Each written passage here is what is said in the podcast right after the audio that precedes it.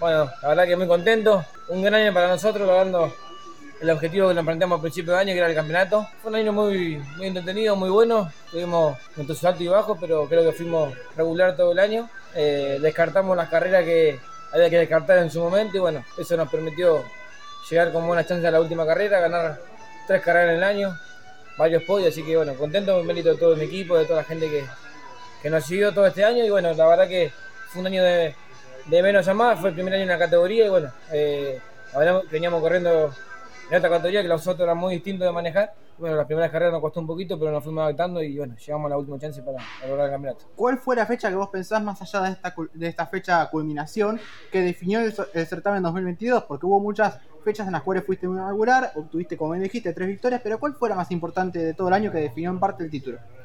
Creo que la carrera anterior en Concepción habíamos demostrado un gran potencial eh, de arranque, un, ritmo muy bueno en todo el, fin de semana y bueno, haber ganado la pole no tuvimos la de suerte que tuvimos ayer en el sprint. en Concepción justo también nos perjudicó un toque y bueno, quedamos medio tirados. Pero la verdad que fue el fin de semana, creo que Concepción, por haber ganado la carrera que ganamos y cómo hemos funcionado, eso nos permitió llegar con un poquito de ventaja y, tranquilidad a lo que fue la última fecha. Mencionamos algo de categorías anteriores, siempre protagonista en el TC Pista Mouras, TC Mouras, por acá el 4000, donde te consagraste, te consagraste campeón en 2020, tu primera experiencia, tu primer año en Top Race y en el Series, por supuesto, y ya sos campeón. ¿A qué se debe esto de que ¿Categoría en la cual manejás? ¿Categoría en la que te va bien? Ah, la verdad que sí, contento por eso. El quinto campeonato a nivel personal.